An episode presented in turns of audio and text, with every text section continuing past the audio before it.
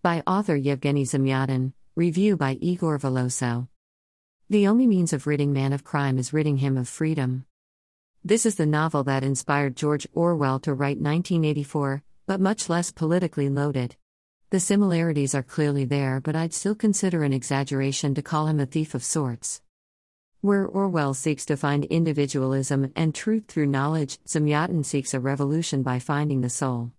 On both pieces, the authors use sex as a primer for the characters to find their singular identity in collectivist worlds, led by totalitarian regimes that rose to power by promising utopias and complete equality, and once they got what they wanted, its people became oppressed instead.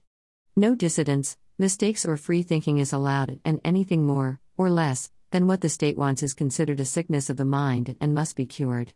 The state knows what is best for the individual while telling him or her there is no individualism, only we. People are not people, they are numbers or uniforms, and to each there's a function assigned. Sex is allowed but only with state regulation and permission. Numbers are not free to choose, they are assigned to each other. Privacy does not exist except when one closes the shades to make love with the assigned partner. Besides that, there's no walls, only windows, literally, to each other's lives because we have nothing to hide and secrecy is unthinkable.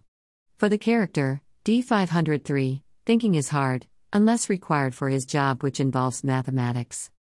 The way it is written might put off some readers, especially when he has a tendency to not finish sentences, as if lost in thought or could find the time to write a complete entry.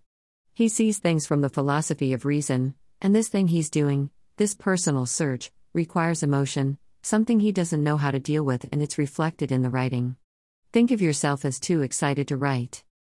I recommend this book, especially if you're a fan of Orwell, and even more so because of current times.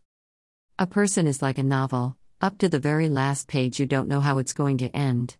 Otherwise, there'd be no point in reading. Yevgeny Zamyatin, We.